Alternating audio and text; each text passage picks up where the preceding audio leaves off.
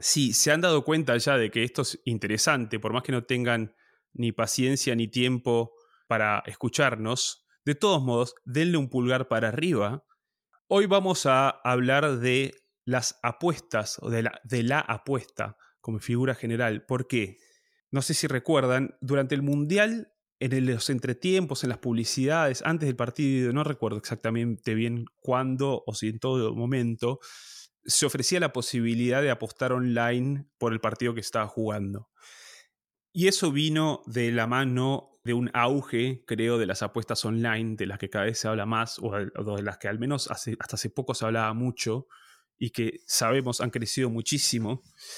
Me llamaba la atención la oportunidad de capitalizar cualquier momento, ¿no? de, de capitalizar la atención puesta sobre un evento de semejante magnitud, eso resonaba con, creo, una suerte de cultura en torno de la apuesta que se vino gestando, creo, en los 2000. La primera figura que yo recuerdo al menos es la del póker online, el póker televisado, que también tuvo un auge en su momento, con todos los machos con anteojos oscuros y demás, los malitos. Y también eso inmediatamente creo se relaciona con el capitalismo financiero y más últimamente con las figuras de la vanguardia del capitalismo financiero como las criptomonedas, los NFTs, etcétera, etcétera. Y ha habido también algunos sucesos de importancia en torno que ponen la apuesta como un concepto relevante para interpretar la realidad de hoy. Y no solo para interpretación, para actuar sobre la realidad de hoy, como un, modo de, de verla y de hacerla que la apuesta se haya vuelto un concepto relevante para interpretar la realidad, habla de un determinado estadio del capitalismo, habla también, de, creo, de una relación con la vida material, con la vida imaginaria y con una, una forma de vivir el tiempo. De eso vamos a estar hablando hoy, si pueden quedarse hasta después de lo siguiente.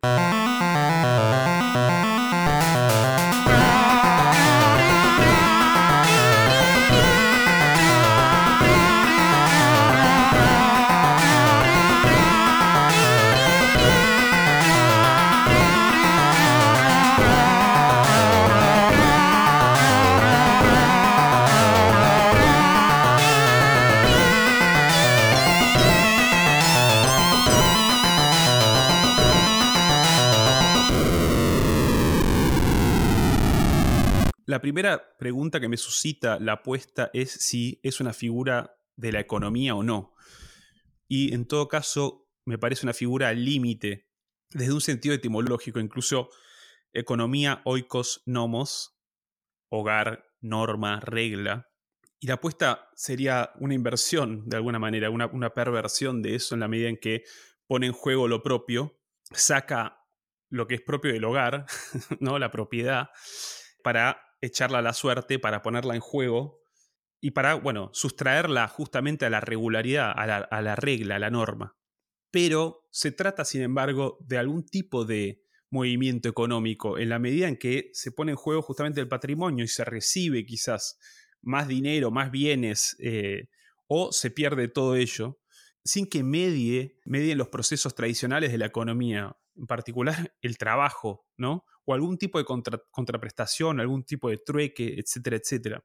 Y además lo mete en un sistema que, por así decir, es a todo o nada, o, en todo caso que desmaterializa completamente los procesos económicos y solamente se rige por una ganancia o una pérdida, ¿no? Como, como en abstracto, por así decir. Esa sería una primera forma de aproximar la cuestión para mí estoy eh, de acuerdo con, esta doble lógica, ¿no? Porque vos dijiste que es un punto para mí interesante, digamos, hay muchas, hay muchas vías para abordar el tema, ¿no? Eh, vos hiciste una a través de anclarlo en la ley de la casa, ¿no? Y efectivamente me parece a mí que la apuesta eh, simula poner todo en juego, ¿no? Y de alguna manera hay una lógica, en cierta manera, de la pérdida, ¿no? Como vos decías, y de sustracción a la norma, por lo menos vigente, en una economía determinada. Efectivamente, eh, lo que creo que fascina, en cierto modo, es sustraer, ¿no? La idea de, de, una u otra manera como decías, pervertir, uno puede decir, también podría decir transgredir, ¿no? O sea, hay algo de la apuesta también que es como una lógica marginal, eh, en principio, ¿no? O sea, esa, esa vía está. Entonces pareciera que rompe toda ley.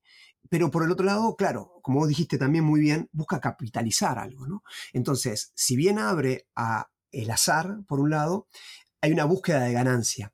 Pero esa búsqueda de ganancia también luego se apuesta, es decir, el tema del apostador es que no, no termina nunca de apostar.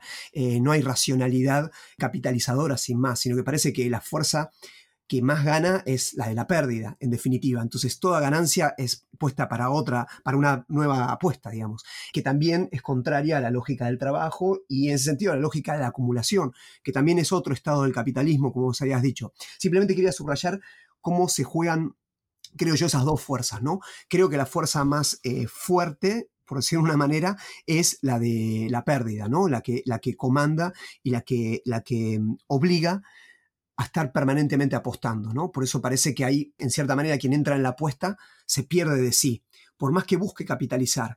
Y algo, y por último, digamos, algo que también eh, creo yo que aparece que socialmente puede ser aceptada la apuesta, ante los otros, en todos los ámbitos, ¿no? Eh, es decir, bueno, pero yo estoy capitalizando algo con esto. Lo que a vos te lleva tanto tiempo, yo lo gano en tanto otro.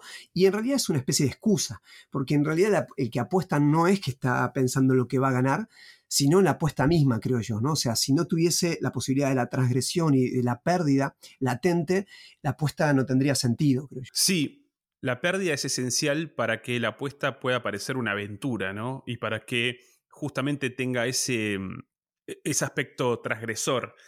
Uno se está enfrentando a algún tipo de adversidad, algún tipo de peligro, y en ese sentido creo que su relevancia hoy justamente pasa por ahí, ¿no? Eh, porque puede ser también capitalizada, para usar de vuelta la palabra, casi afectivamente, como erigir algún tipo de representación de uno mismo, casi como una marca, un estilo de masculinidad, ¿no? Como si fuera una marca transgrede y de alguna manera le gana a la banca, ¿no? Al sistema o alguna cosa así. Salir de la Matrix, como dice Andrew Tate, y de ser el más pillo, ¿no? Por así decir. En parte, lo que, lo que empieza a salir a la luz con casos como los de eh, Wall Street Bets, que es este foro de Reddit que subió artificialmente el valor de una empresa que no valía nada y la gente empezó a ganar un montón de plata simplemente porque lo que hacían era poner en juego las reglas sin ningún tipo de consideración por el contenido, ¿no? Lo que tiene de transgresor también lo tiene de, de alguna manera, no diría conservador, pero sí como es algo que no quiere venir a desbancar lo que hay. Es simplemente una transgresión interna del sistema mismo, ¿no? Revelando la naturaleza intrínseca de juego que tiene en sí el sistema. Y se identifica también con los deseos que postula el sistema, es decir, con un materialismo craso a ver, yo quiero eh, dar un paso atrás. Por lo pronto me pregunto si es eh, legítimo, al menos en un sentido técnico, después en sentido técnico digo entre comillas, ¿no?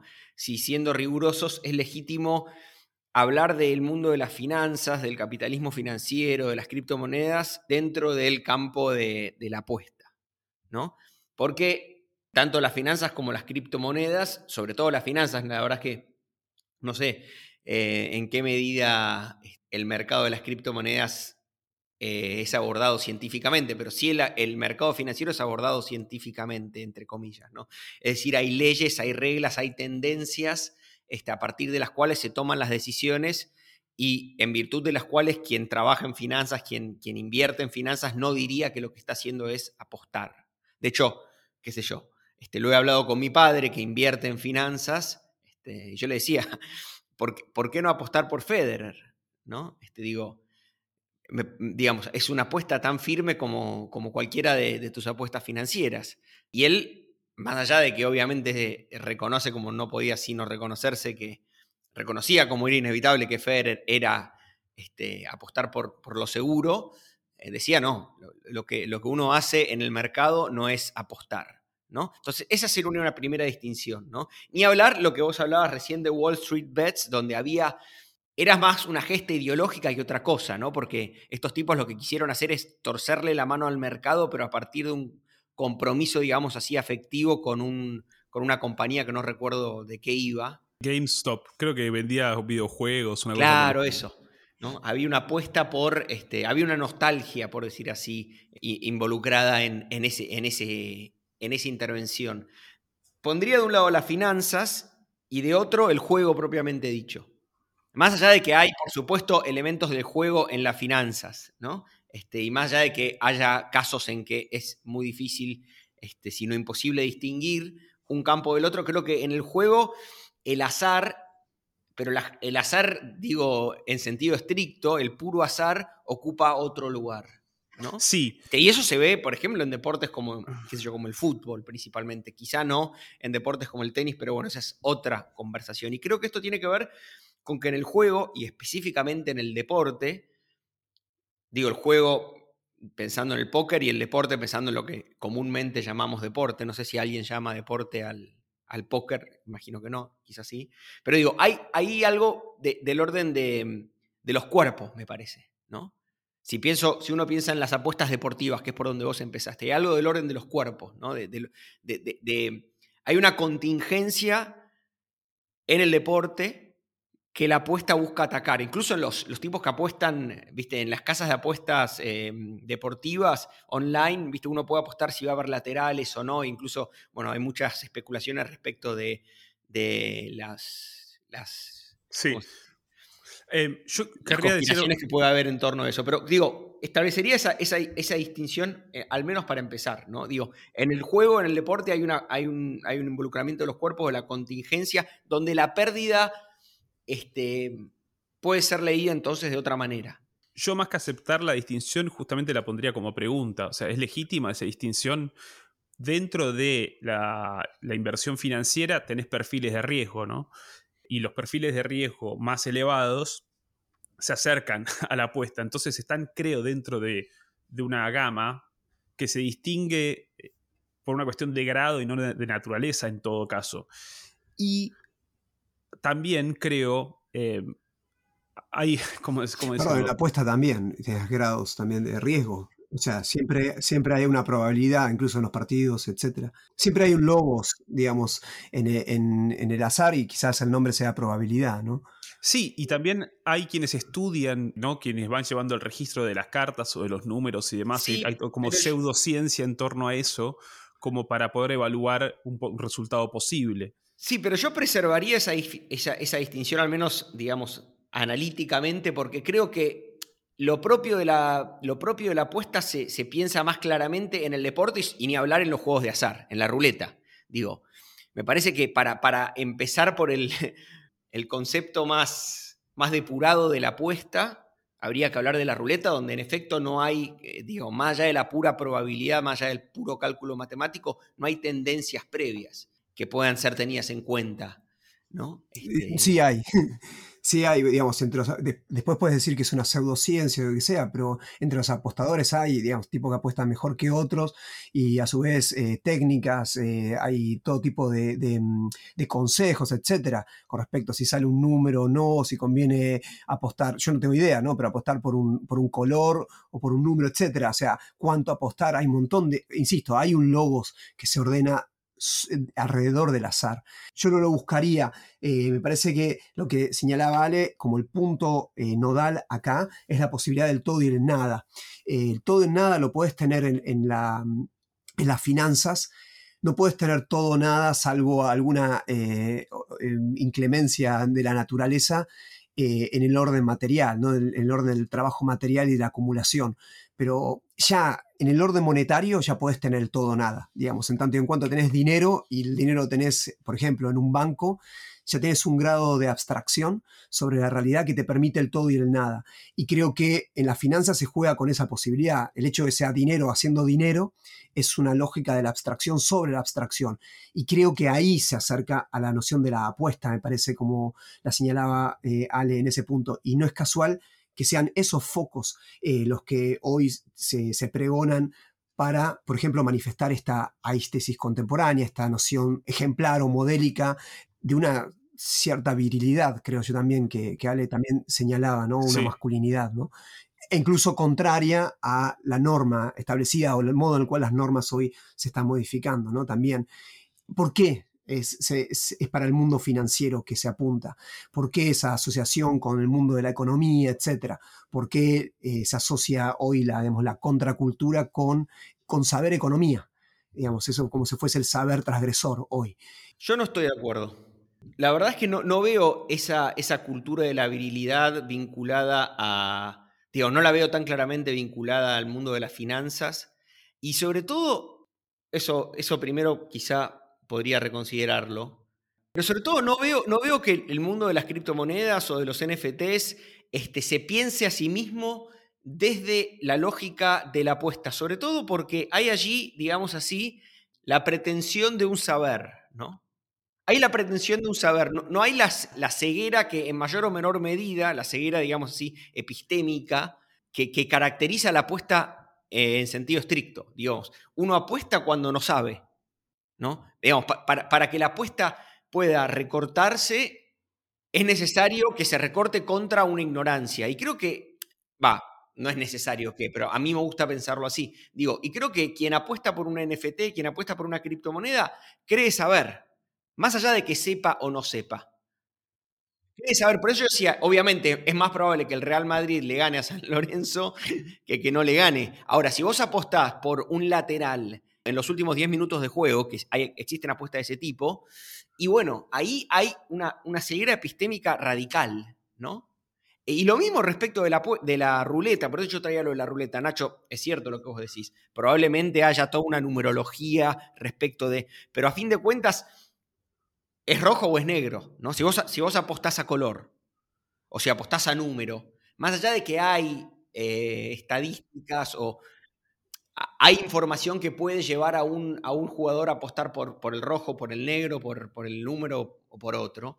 Este, creo que ahí hay una ceguera y sobre todo hay el reconocimiento de una ceguera, que no existe en quienes especulan financieramente o quienes apuestan por el NFT. Yo creo que esa distinción es importante, sobre todo, o en todo caso, para después reconsiderar ese supuesto conocimiento del que se jactan o que pretenden los, los gurúes financieros, ¿no? A ver, yo creo que la, apuesta considerada así como una pura ceguera es una figura radical de la apuesta en sí misma, ¿no? El apostador que, no sé, en el hipódromo, que sigue la, trayectoria de un caballo, demás, o, o, en la ruelta misma, que va siguiendo el, cómo salen los números, etcétera, etcétera. Si bien eso no constituye un saber, tampoco es una pura eh, ceguera, es decir, o al menos no lo sienten así. Y cómo se piensen así los inversores en criptomonedas o los gurúes de las criptomonedas es una cosa. Me parece que hay legítimamente un costado que uno podría llamar de apuesta, por lo pronto, y en esto voy a citarte a vos, Tommy, en la medida en que están invirtiendo a un futuro incierto, ¿no? El, desarrollo de las criptomonedas es una promesa, esto lo dijiste vos, no, yo, eh, en el capítulo sobre la descentralización. Y entonces, em, el, el, gurú, el gurú sea Vitalik, no sé qué cosa, o, o quien carajo sea, tiene, se reviste la figura de profeta, en cierto modo. Y ahí entra un poco la incertidumbre. Si la apuesta es considerada únicamente como eh, un movimiento ciego, entonces de alguna manera se, muere ahí. Creo que tiene, por así decirlo, grados y que esos grados se tocan íntimamente. O sea, ni siquiera es que se tocan, sino que son parte de un fenómeno dentro del cual el mercado financiero participa. La volatilidad de eh, la economía misma y la, crisis como mecanismo recurrente del capitalismo, que es algo de lo que se habla desde, desde siempre, también tienen que justamente apuntar ese todo o nada que decía Nacho, ¿no? que se juega en la abstracción. A su vez, una inversión que se va a multiplicar de una manera inmediata, digamos, sin, sin, una lógica prescripta. Eso también es parte de, la apuesta, ¿no? O sea, yo invierto algo poco y voy a tener mucho más de lo que puse, ¿no? Eh, sin que haya una, una, continuidad en ello, que vos también señalabas. Hay algo también de la lógica de la discontinuidad también, ¿no? Como íncito a la apuesta, me parece, ¿no? Sí. Bueno, quizás la discontinuidad fundamental ahí sea justamente la inconmensurabilidad entre la el dinero y la cosa. O sea, el hecho de que algo pueda valer hoy un montón y mañana nada, como hizo la gente de Reddit, que de repente una casa que vende videojuegos eh, pase a valer un montón. Por supuesto que había algo ideológico y si se quiere algo romántico y demás, pero creo que es más fundamental la idea de decir, en definitiva, esto de la economía financiera es un juego, o sea, depende de este tipo de contingencias. Y ahí hay algo de ceguera, o sea, si eso se puede hacer, si vos podés subir artificialmente el valor de algo y hacerte de un montón de plata, o incluso vender de vuelta, qué sé yo, criptomonedas o, o NFTs o lo que fuere, cuyo valor es incierto aún para quienes lo poseen, por más que se, digamos, haya todo un discursos muy elaborados al respecto, no hay una sanción hoy por hoy, no son activos establecidos, ¿no? Como no son herramientas establecidas y, reconocidas y universales. Entonces, creo que la apuesta no solo tiene que ver con la ceguera, que de vuelta, repito, es una figura radical, sino con la incertidumbre respecto de lo que uno pone en juego, o sea, respecto del resultado de algo en lo cual uno pone algo propio em, y que corre el riesgo de sustraerse a los ritmos de la economía en la medida en que se puede perder por completo, ¿no? O, se puede multiplicar de una manera que lo desnaturaliza ya. O sea, poner 5 euros y ganar 1000, ¿no? Sí, a, mí me parece que Vos dijiste al principio que es una figura límite, ¿no? O sea, el límite de la economía, el límite de la ley de la casa, y después habría que pensar bien eso, esa ley de la casa, como etimológicamente la noción de, economía. Me parece que el modo en el cual hoy aparece eh, la apuesta es mucho más cínica. Entonces, en ese punto clarifica las condiciones de posibilidad de la apuesta. Eh, ¿A qué me refiero? Es que en esta, esta idea de decir, bueno, si yo quiero, puedo o podemos eh, generar una situación determinada y artificialmente elevar el precio de esto o lo otro, ¿no? o el valor, mejor dicho, de esto o del otro. Ok, en ese cinismo, digamos, lo que mm, se refuerza es la posibilidad, y creo que por eso es una figura hoy tan eh, valorada, es la posibilidad de, en el límite, digamos así, eh, sostenerse o mm, incluso en la transgresión no ser vencido por ello. ¿A qué me refiero con esto? Es decir, bueno, el que apuesta, apuesta todo, ¿no? Y se apuesta a sí mismo en cierta manera. Esa es la idea del juego. Pero acá es apuesto y gano. O sea, el valor está en la posibilidad de que incluso, de alguna manera, en una lógica de la representación, ganarle al azar, ganarle a las contingencias. Y eso me parece a mí que en un mundo en el cual estamos cada vez más desestabilizados y que en ese sentido es más inestable, como decías vos, Ale, toda conformación, creo que en ese pequeño juego es como que la subjetividad eh, logra su, propio, un goce de sí mismo que no logra en ningún otro ámbito.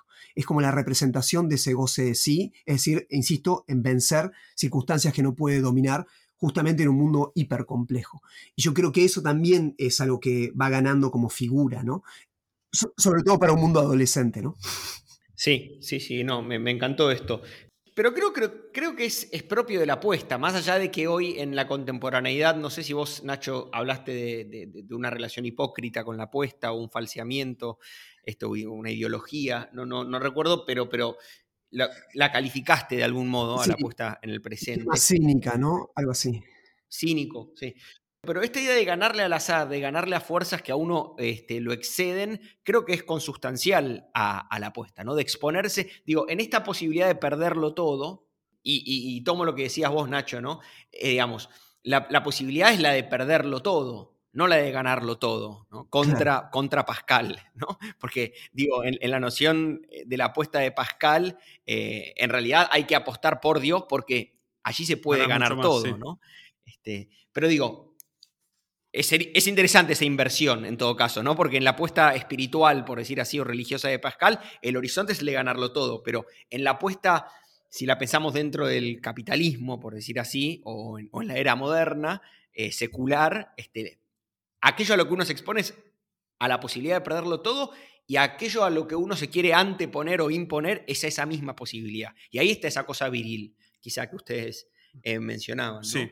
Em, y yo pensaba, eh, en este mismo sentido, aunque en la premodernidad, pensaba en los, en los ¿cómo es que lo llamaban? Eh, los juicios por combate de la Edad Media, ¿no? Cuando había que dirimir un conflicto y no había evidencia suficiente para hacerlo, se dirimía a través de un, combate, de una justa, ¿no? Y, estaba la, había una teología detrás, ¿no? La idea de que, a fin de cuentas, quien decidía si, si eras o no culpable era Dios en la mediación del azar de la justa, ¿no? Este, pero bueno, acá esa dimensión, digamos, teológica no está.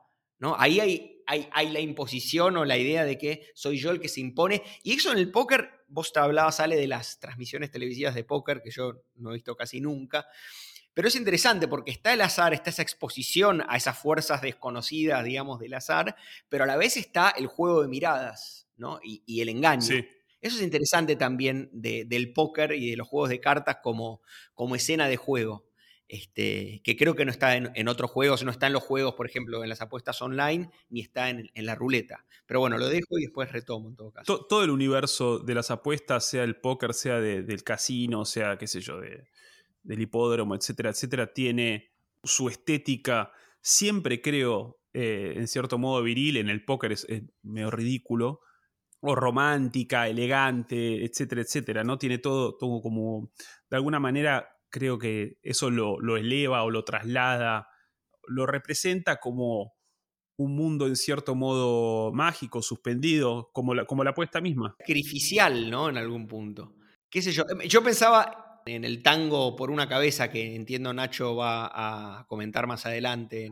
No me acordaba, sí. Pero esta idea, de, esta idea de que dice, este, pero si algún pingo llega a ser fija el domingo, yo me juego entero, ¿no? Como diciendo, sé que voy a perder, sé que he perdido, este, digamos, porque él cuenta fracasos en todo el tango. Y después dice, pero si algún pingo llega a ser fija, yo me, juego entero, ¿no? Digo, me, entrego. Y, lo mismo en el juicio por, en el juicio por combate. Sí, quería, quería destacar algo respecto de eso de Pascal o el juicio por combate o como la dimensión teológica del asunto. Acá, obviamente, no hay ningún todo que se pueda ganar. O sea, no solo eh, se, pierde todo, sino que no hay ningún todo positivo. Lo único de positivo. Claro, el todo es negativo. Eso, el, todo, es negativo en la medida en que es, de vuelta, ganarle al sistema, ¿no? E ir cabalgando un poco por sobre su propio azar y poder, de alguna manera, descubrir los intersticios, ¿no? Por donde un mundo totalmente numerizado en su infraestructura tecnológica en su eh, legibilidad y en su, en su técnica, digamos, teniendo un mundo así que parece totalmente calculado, empieza a surgir y empieza a tener una importancia, una relevancia cada vez mayor aquello que explota el número, o sea, que va a jugar al, punto ciego del número, aquello que el número nunca puede terminar de medir, nunca puede terminar de calcular, nunca puede terminar de eh, asir, ¿no? De, manera definitiva. Nacho, vos ibas a decir algo yo me había quedado con una cosa anterior que mm, con respecto a lo de Pascal, creo que lo que tiene en común esa mirada teológica, y hay que ver en qué medida es teológica o no la apuesta contemporánea, es la noción de abismo. Sí me parece y celebro esta idea que decía Tommy de que mm, la apuesta de Pascal, y también vos eh, eh, es ganarlo todo. Efectivamente es así, es ganarlo todo, pero a través del otro, ¿no? O sea, em, en cierta manera es pasando por la posibilidad de perderlo todo. ¿A qué me refiero? Creo que lo que ahí yo sí veo una idea sacrificial. Es decir, la idea de alguna manera para la, apuesta de Pascal es sacrificarse a sí mismo, en cierta manera hacia el otro, y a partir de eso poder ganarlo todo. No sé si, queda clara la idea, es decir, al contrario de la transgresión, como la pensamos, creo, contemporáneamente, la lógica es evitar la transgresión, al contrario, y frente a la pregunta de por qué yo me autolimito y en ese sentido me sacrifico a mí mismo, es una lógica hiperbólica a través de un otro, absolutamente otro, es el que justifica esta, eh, ese sacrificio contemporáneo. O sea, este sacrificio presente de alguna manera tiene un rédito, una forma inconmensurable también e incalculable, como también refería recién Ale, en, a través de un otro. En cambio, la lógica de la apuesta contemporánea, por decir de una manera, me parece que justamente es lo contrario. La apuesta es el lugar en el cual yo no sacrifico nada. Es decir, haciendo que sacrifico todo, yo busco todo. Es decir, haciendo que sacrifico, en realidad eh, extiendo mi deseo más allá de los límites de la norma. Entonces es una lógica de la transgresión, contrariamente a la lógica de Pascal. Vos decís, hago de cuenta que... Es quien, quien no quiera sacrificarse, es decir, la lógica del trabajo y en ese sentido de una economía, de un capitalismo clásico del trabajo, la acumulación y de todas las virtudes que eso implicaba, eh, implicaba un sacrificio. En cambio, quien, apuesta no sacrifica. Hace como si. No sacrifica porque, porque uno podría decir, por supuesto que sacrifico, sacrifico mi plata, sacrifico ¿no? lo, que, lo que he ganado, lo que tengo. Lo propio. Lo propio. Pero el mismo- perdón que te interrumpa, pero es el sentido que vos dijiste que es conservador, que es profundamente conservador, que en realidad no, pues- no pone en cuestión ninguna de las normas establecidas, sino lo que quiere es ganarlas todas, Sal- hacer saltar la banca en un golpe, ¿no? Ganar el cielo por asalto. Exacto. Lo que iba a decir es que es interesante hacerse la pregunta respecto del sacrificio en la medida en que aquello que supuestamente se sacrifica en la apuesta contemporánea no da acceso a ningún a ninguna trascendencia, a ningún tipo de mm, no es un sacrificio para ponerse en relación con lo trascendente, ¿no? Es solamente Sí. algo que se está jugando con las mismas fichas del más acá, ¿no? Del mundo. No, pero más allá de lo trascendente, que lo trascendente en todo caso quedó atrás hace rato, me parece. Este, lo que decía Nacho me parece interesante en, en la medida en que no solo no se pone en juego lo trascendente, no solo no se aspira a lo trascendente, no, se- no solo no se aspira a no ganarlo todo, sino que tampoco se expone uno, el jugador, a perderlo todo. Digo, y en ese sentido, yo estoy muy afecto a las periodizaciones y a los esquemas, me sabrán perdonar ustedes que son más libres. Em, pero digo, ese- sería interesante como plantear como instancia liminar, como, como periodo de transición, y, como, y justamente por eso, como imagen emblemática del juego, la figura del, del- del casino, de la ruleta. Vos, Ale, hablabas de la Bahía de Los Ángeles, la película de Jack Demy, que no volví a ver, pero repasé. Poco hablaba fuera, fuera de aire, ¿no? Fuera de aire, sí. No, la figura del jugador, y por eso la figura de- de- del, del- del jugador también de Gardel, ¿no? De, de por una cabeza. em, donde sí, es cierto, no está la trascendencia. Eh, Digamos, el jugador no juega para ganarlo todo, pero sí juega, creo yo, para exponerse a perderlo todo. En algún punto, ¿no? La figura del, del tipo eh, elegante o no, ¿no? Este, roto en el hipódromo, roto en el casino, habiendo, habiéndose jugado la casa, vos Ale lo dijiste, Sí. ¿no? Que es- esa es una imagen eh, Terrible. terrible Sí. y sacrificial. Sí, Este, y esa, esa imagen me parece que no es, ciertamente, no es la de Pascal, no es tampoco la de las justas medievales, pero tampoco es la de los especuladores, eh, la del cinismo contemporáneo del que hablaba Nacho, ¿no? Donde, donde es una transgresión que busca ganar. Sí, vos dijiste este, mm, saltar la banca, pero ni siquiera, ni siquiera, ¿no? Ganar, irse a su casa, ganar, ir, ir, este, ir este, Bueno, pero esquilmando el veo sistema. dos ¿no? cosas. Más que sacrificial, la, imagen que vos decís, el que pierde la casa y, eh, y el perdedor, es la de la humillación. Pero creo que la humillación sigue habiendo una éxtesis, una especie de gozo de sí mismo, incluso en la pérdida. Ahí no hay pérdida total, o sea, eh, en la pobreza hay pérdida, pero la pobreza no implica perderlo todo, ¿no? Eh, implica otro abandono con respecto a las cosas, que es la que señalaba Pascal. La línea de Pascal es una línea de la pobreza, pero eh, es una relación con las cosas finitas, que es la que no tiene el apostador, por lo menos contemporáneo, en el sentido, él de alguna manera abraza esa, esas, le, da valor a lo que, lo que decía Ale al principio, ¿no? A lo que está establecido como eh, que tiene valor. De hecho, apuesta y probablemente con ese dinero se compre lo que es valorado por otros para mostrar cómo él lo ha, lo ha alcanzado. No alcanza a tener el dinero, tiene que de alguna manera exponerlo, ¿no? Y exponerse en ello. Ahora, en saltar la banca, yo creo que sí hay una noción de trascendencia eh, un elemento más, eh, que es el, el, carácter extático, ¿no? O sea, hay algo del éxtasis y hay algo ahí de la plenitud, insisto, de, de un gozo de sí mismo que juega con la transgresión. Y mm, bueno, después quiero decir algo más sobre, sobre eso, pero creo que Alex. Eh, no, no, iba a decir que eh, me, recordaba de vuelta la frase esta, eh, escapar sí. de la Matrix, ¿no? Que si bien Andrew Tate, que es esta figura inmunda de, de las redes sociales y demás, no usa en relación a la apuesta, sí tiene que ver con este tipo de masculinidad, como se dice, una, masculinidad que eh, sabe torcer las cosas, sabe torcer el sistema en, su provecho. Quería mencionar también, dado que Tommy eh, trajo a colación la película de Demi, La Bahía de Los Ángeles, me parece que la figura de ella es muy reveladora en la medida en que ella lo ha perdido todo y no tiene nada y de alguna manera es como que ella es la apuesta misma, porque lo que está apostando todo el tiempo es su propia vida, ¿no? No en la medida en que la pueda perder o ganar, sino que su vida es como el vaivén de la, de la ruleta misma, que a veces gana, a veces pierde, a veces toca esto, a veces toca lo otro, y le va bien cuando le va bien, le va, le va mal cuando le va mal, y no necesita más que su presencia para jugar de alguna manera. Es decir, no tiene un patrimonio que se pueda acabar. El patrimonio que tiene es lo que va ganando con la ruleta, o sea, en cada ocasión, pudiendo siempre, qué sé yo, tomar prestado de alguien que está jugando también, pudiendo, digamos, eh, arreglárselas para estar siempre viviendo en la ruleta. Y la ganancia y la pérdida no le importan. O sea, lo que le importa es el juego mismo.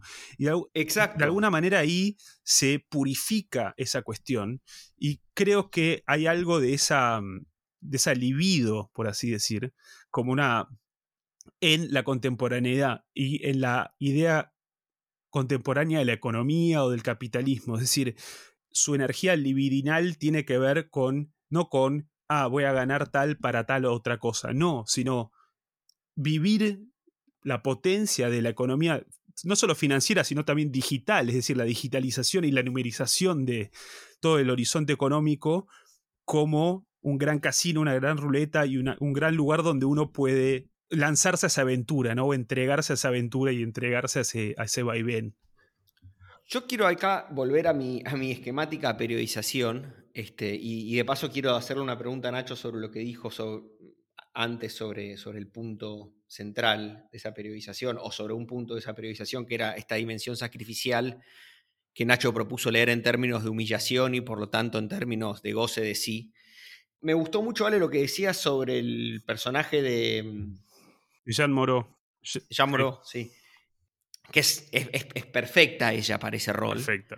Este, ese rostro así como por un lado vital, totalmente vital y, y totalmente tanático, ¿no? Sí, sufrido. Está ahí entre sí. sufrido, sí.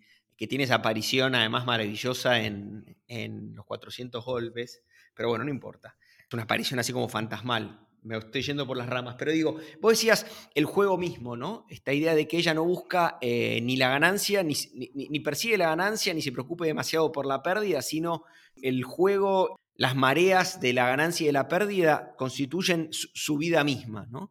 Y pero después vos decías que esto podría definir esta, esta economía libidinal, definiría también el presente, y ahí es donde yo no te sigo, ¿no? Yo no veo que, que haya esa gratuidad, quizás esta es una buena palabra, ¿no? Esa gratuidad y esa gracia en el modo en que se, se especula hoy con, con, lo que fuere, ¿no? Con, con el deporte online, en las, las apuestas online o en, o en, en, el mundo de las finanzas, ¿no? Porque siempre hay un horizonte de, digamos, al menos de un, de un, lifestyle, ¿no? De la exposición, no sé, qué sé yo, los, los raperos o los traperos o los, o los jugadores de póker exhibiendo sus autos, exhibiendo su, sus vestimentas, ¿no? No hay esa fragilidad ni esa gracia que sí hay un personaje como Jean Moreau o en tantos otros personajes de esa, de esa época, ¿no? de, de, la primera mitad del siglo XX, primera mitad del siglo XX, o en realidad último cuarto del XIX y quizá primer cuarto del XX, este, donde la figura del jugador era una figura expuesta, como decía Nacho, a la humillación y definida en esa fragilidad ante el azar. Nunca es omnipotente el jugador. No digo que haya... Ni quiere ser. Sí, sí, no digo, no digo que haya una um,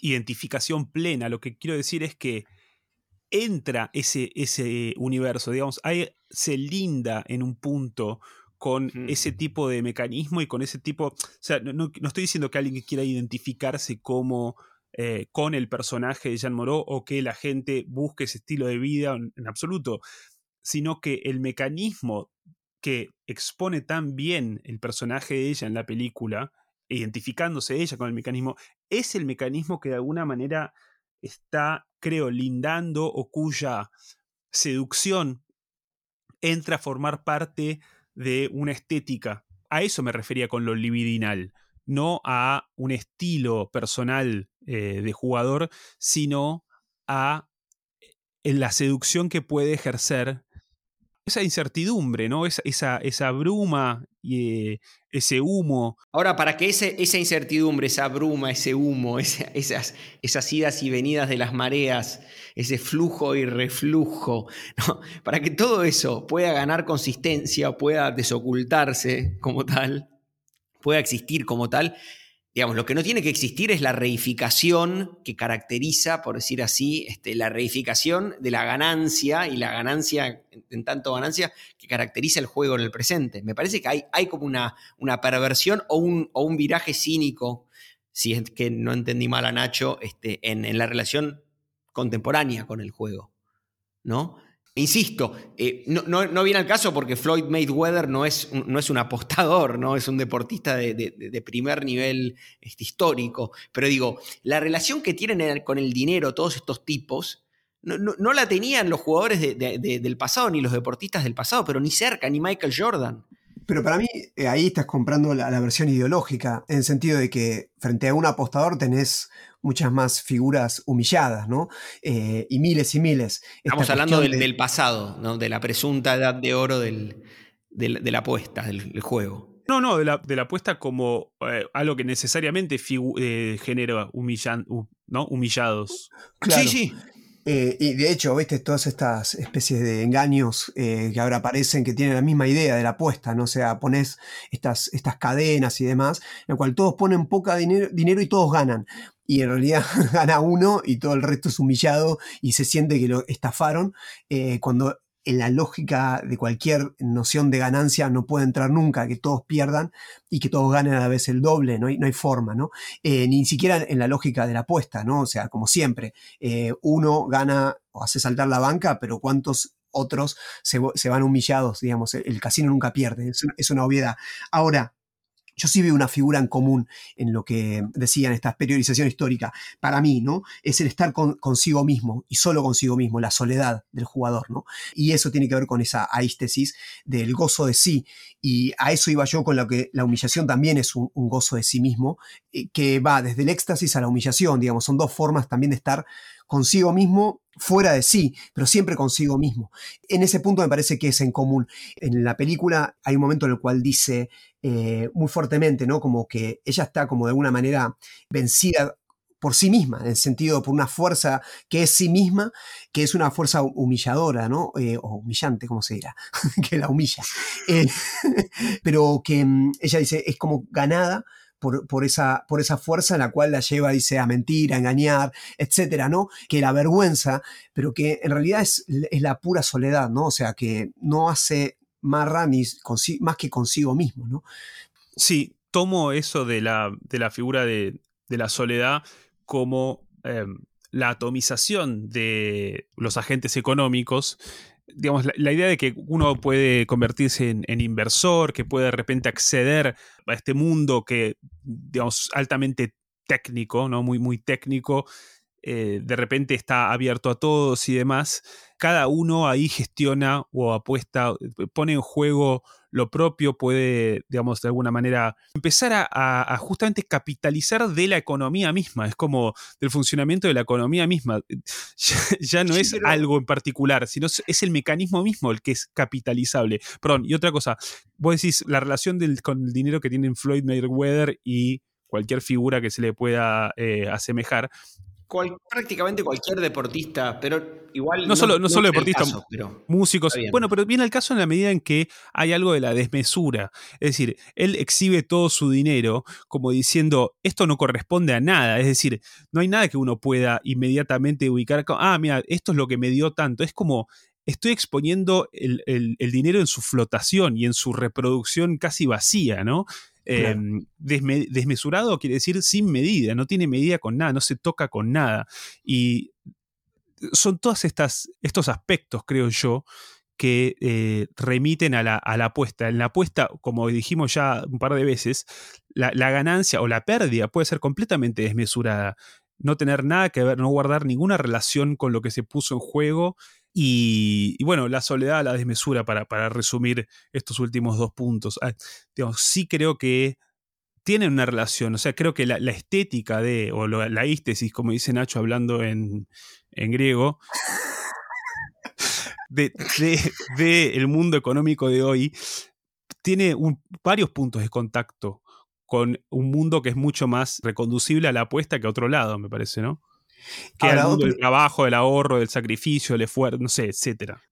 Yo veo esa analogía que vos planteas, Ale. Digo, la analogía entre la soledad del jugador que describía Nacho, ¿no? Este, este goce de sí del que hablaba, eh, u odio de sí en realidad, ¿no? No sé cuál es el, cuál es el, antónimo, lo contrario de gozar de sí. Imagino que un psicoanalista diría que, el goce existe incluso en, la humillación, ¿no? Pero digo, digo, vos planteabas una analogía, Ale, entre esta soledad del jugador, entre este goce que definía Nacho y la atomización de los agentes económicos en el, capitalismo del presente. Capitalismo sin más.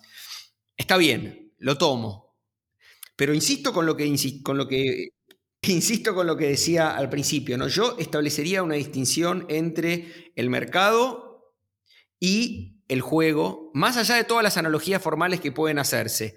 Y, la establecería precisamente en, esto que decía Nacho, que describía Nacho en términos de goce o en términos de humillación, y que yo remitía a, a ese cuerpo derrotado, ¿no?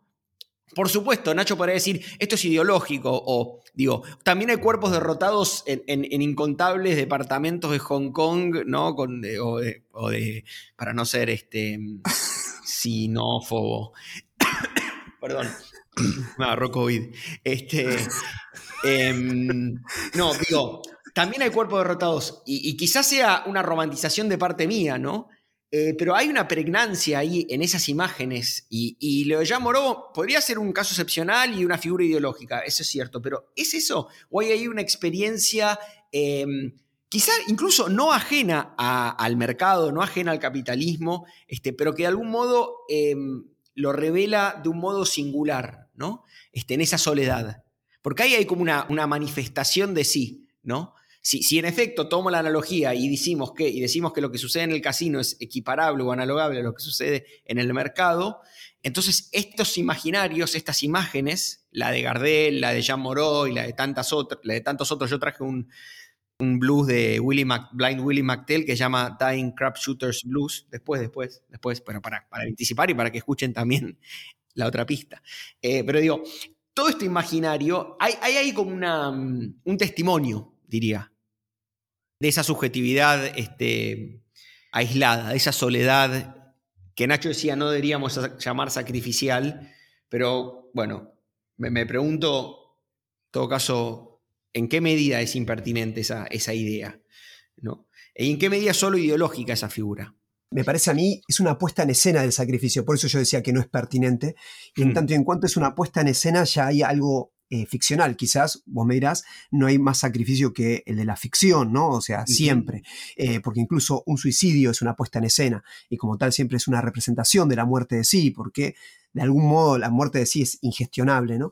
Puede ser que eh, en, este, en esta idea de, bueno, tiendo a perderlo todo, haya una idea en ese sentido, una puesta en escena sacrificial. Pero me parece que en el fondo lo que mm, lo que hay también es este gesto que decía eh, al principio, conservador. Por eso decía que si bien puede haber una, una figura sacrificial, fantasmática, me parece que lo que prima es el gesto conservador. En definitiva, es, es que todo siga igual, digamos, y triunfar en ese, en ese orden, ¿no? O sea, está el triunfo eh, en el orden mm, de, lo dado, de las normas dadas, de, los valores dados. Es decir, no es capaz de poner en cuestión lo dado. ¿Qué es lo que hace Pascal? Pascal sí, en la apuesta es una forma de poner en cuestión todo el orden establecido. Por eso hay ahí eh, una verdadera pérdida de sí.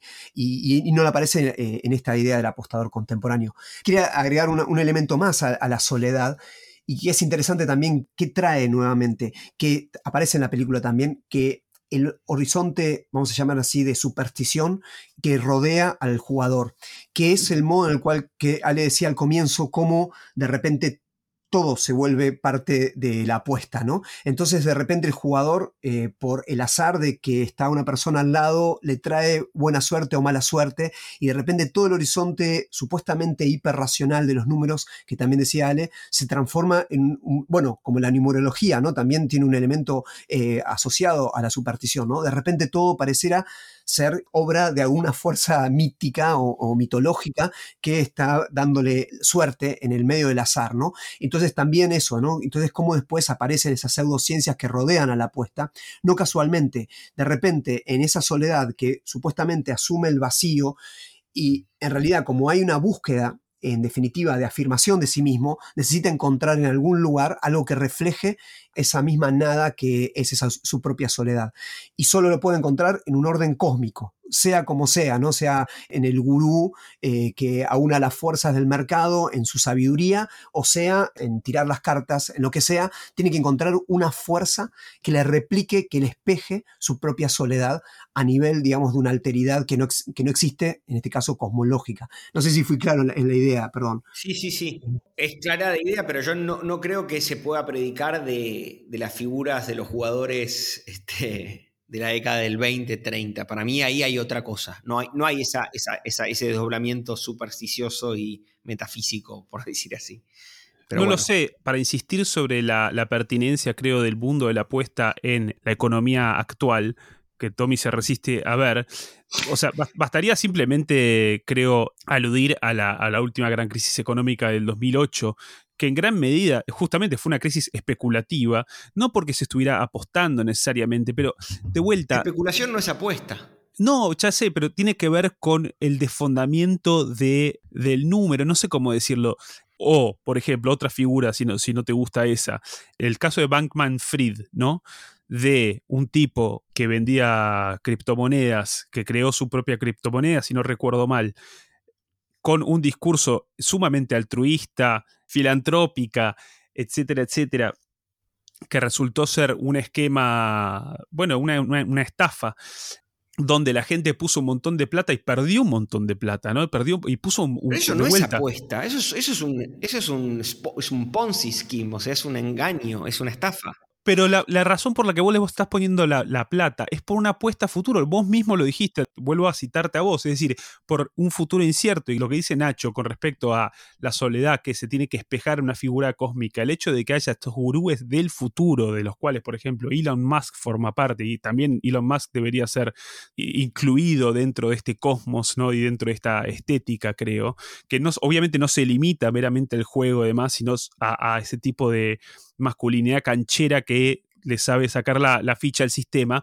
Para, una cosa, decía, el hecho de que los gurúes que vienen a empoderarte para que vos desde tu ignorancia puedas entender cómo funciona la cosa y puedas poner tu dinero, apostar tu, apostar tu dinero o poner tu dinero en pos de una ganancia enorme, una futura eh, eh, ganancia, ¿no? O sea, el quien apostó a la criptomoneda cuando la criptomoneda no era nada, ganó en una proporción, por así decirlo, semejante, análoga a la que uno puede ganar en el casino apostando a un número, ¿no?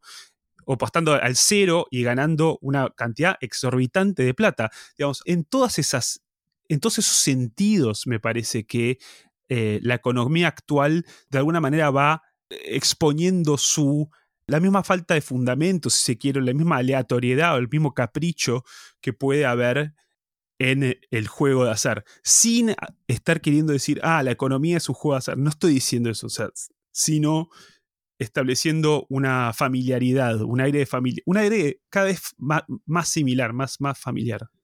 Vos hablaste al principio de, un proceso de desmaterialización, o mejor dicho, de la desmaterialización de los procesos económicos, ¿no? En, eso está el juego de la apuesta. Y me parece que esa es un poco la, seducción, de no tener que pasar por ninguna resistencia, de ningún orden, ni el orden material, ni el orden natural, ni el orden social tampoco, ¿no? Esa posibilidad, esa es la de la apuesta en definitiva, me parece, ¿no? Está bien, yo lo tomo totalmente. Digo, esta resistencia a la resistencia, esta voluntad de no tener que pasar por ningún, por, por, estas mediaciones que mencionaba vos, Nacho, ¿no? Ahora, ¿eso define el mundo del capitalismo contemporáneo, el mundo de, la especulación financiera? Sí, por supuesto. Pero yo creo que no define la apuesta. Están, digamos, para mí están, ustedes están colapsando un término sobre el otro y perdemos la especificidad del término que queríamos definir, que era el de la apuesta. Digo, la próxima vez, ¿sabes qué? Hagan un programa sobre especulación financiera y no me inviten a mí. Pero escúchame, un elemento más, creo, antes que nos tires el, programa por la ventana, simplemente que el concepto de apuesta también ha tenido esta forma, digamos, de mm, también perder su especificidad hoy por hoy. Y hoy se habla de apostar a una relación, apostar a un trabajo, ponerle fichas. y no es casual, digamos, que todo se piense sobre el horizonte de la contingencia, de la nada, y en la capitalización también, ¿no? Es decir, cuánto puse yo y cuánto me voy a llevar, ¿no? Ahí hay una lógica también que trasciende, digamos, eh, el orden también del juego del azar, ¿no? Claro, pero justamente esto era lo que Ale decía que no definía el personaje de Jean Moreau en, en, La Bahía de Los Ángeles. esta especulación de cuánto puse y cuánto me voy a llevar. No, no, pero no importa. para cerrar, yo creo que no se trata de colapsar un término sobre el otro, sino de ver de repente sugerido en la economía actual un universo que se parece mucho a el de la apuesta, en sus mecanismos, en su estética, etcétera, etcétera. O sea, yo creo que no estamos colapsando gratuitamente un término sobre el otro, sino que hay, de hecho, un eh, entrelazamiento y las figuras propias de la apuesta empiezan a ser relevantes para, como dije, eh, volviendo a la, introducción, para cerrar así como un circulito, empiezan a ser relevantes para, como dije antes, actuar e interpretar la realidad.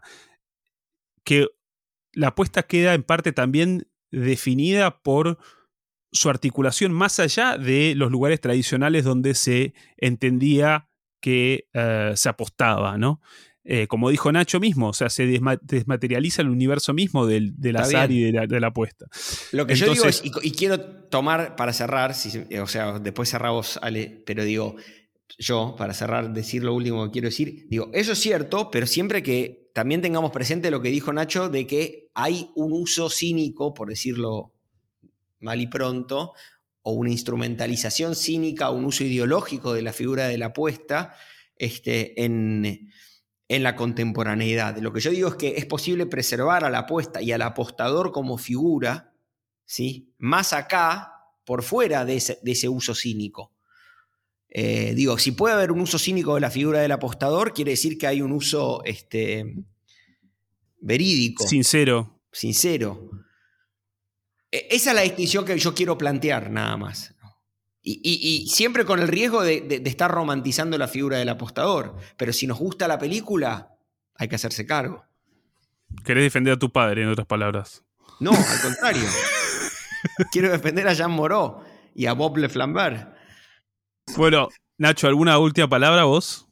Yo creo, bueno, no sé si última palabra, pero es simplemente una palabra más.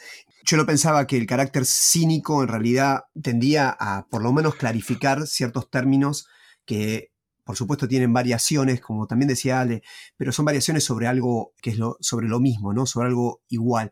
A ese igual yo trataba de apuntar o tratamos de apuntar. Simplemente eso. Y una cuestión más eh, con respecto a la transgresión y la necesidad de la, de la ley como figura necesaria para la transgresión, que también tiene algo que ver con, con un tipo de, de mm, un tipo de deseo, oh. un tipo de, mm, un modo de estar consigo mismo que es eh, muy relacionada con lo que Sade descubrió, con una forma de generar el deseo sádico y a su vez contra su, con su contrafigura masoquista. Yo creo que hemos lidiado por esas dos vías.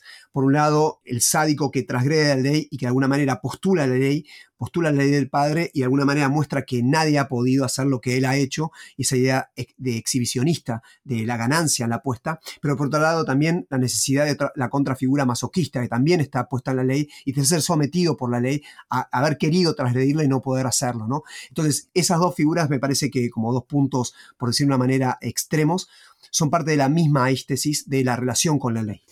Con esta incierta, incierto consenso, o más, bien, digamos, segurísimo, segurísima falta de consenso, cerramos el episodio de hoy que has escuchado hasta aquí. Adiós.